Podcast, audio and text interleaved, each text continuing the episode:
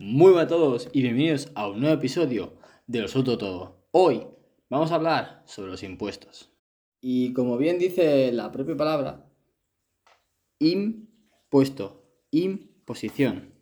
Pues al final nadie paga los impuestos voluntariamente y nos fuerzan a ello y es una obligación que tenemos como ciudadanos. ¿Están ahí? Pues hay que pagarlos. Ahora bien, hay que conocer que los impuestos modernos eh, surgieron pues en, para, en tiempos de guerra, pues para que el Estado pudiera tener un aumento de capital para poder dirigirlo a infraestructuras militares o a servicios de, que les puedan ser útiles en la guerra. Pero claro, ahora bien, en la actualidad, ¿por qué existen tantos impuestos? Pues, muy sencillo, el tema recaudatorio. El Estado gasta más, por tanto, pide más. Y ese es el principal problema, que el Estado nunca va a estar satisfecho. Y más si nos enfocamos más a un modelo más eh, socialista. Creo que hemos de evitar o cambiar estos estados que se están volviendo muy como padres y madres nuestros que nos tienen como que mantener a nosotros. Que al final un estado sirve como para regular. Y enfocarnos en un modelo más liberal va a ser mucho mejor para la economía en general y para la economía de los propios ciudadanos. Porque al final un Estado necesita unos mínimos. Y cuando digo es unos mínimos es lo necesario e imprescindible para poder regular sus infraestructuras públicas y algún otro servicio que, que quiera ofrecer. ¿Qué es lo que pasa actualmente?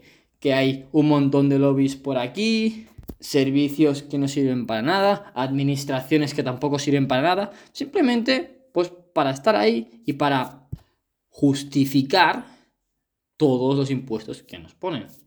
Y es que al final, imaginaos un Estado con los mínimos servicios indispensables y necesarios para su propio mantenimiento, y al final esos ciudadanos incluso pagarían encantado eh, eh, esos, los pocos impuestos que haya porque lo verían como, vale, son útiles, pago tal cantidad, pero sirve para esto y lo puedo ver, es palpable, por así decirlo. Y todo lo demás, para el bolsillo propio. Y ese bolsillo propio irá a mejorar la economía, porque habrá más comercio, habrán más servicios y habrá mucho más dinero fluyendo por ahí.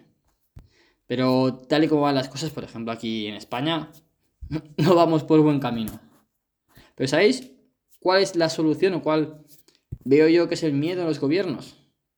Es, como digo, la etapa de la era digital, luego ha venido la etapa de la era de los datas, del Big Data, y ahora también está viendo la era del blockchain, la era de las criptomonedas. Y ojito que, viene fuerte, ¿eh? Y, y tanto los bancos centrales como los gobiernos lo saben. Saben el impacto que puede tener esto. Porque al final, sin tener en cuenta, digamos, la residencia de cada uno física, Imaginaos que el, dinero no tenga residencia como tal, es decir, no está regulado por un gobierno, no está regulado por un banco como tal, simplemente te pertenece a ti, por tanto, tú puedes decidir sobre él. Es decir, al final, tú podrás decidir eh, según qué estado, o sea, según lo que te ofrezca cada estado y esos beneficios, eh, tanto fiscales como más personales que te ofrezca, tú tendrás la elección de decir, me voy aquí, me voy allá, según tu conveniencia, además porque va a ser tu dinero. En resumen, cuanto menos control del capital tenga un Estado y más control lo tengan los ciudadanos, mucho mejor para la economía en general. ¿Impuestos? Por supuesto, pero los justos y necesarios. Así que nada, hasta aquí el podcast de hoy. Espero que te haya gustado y hasta la próxima. Adiós.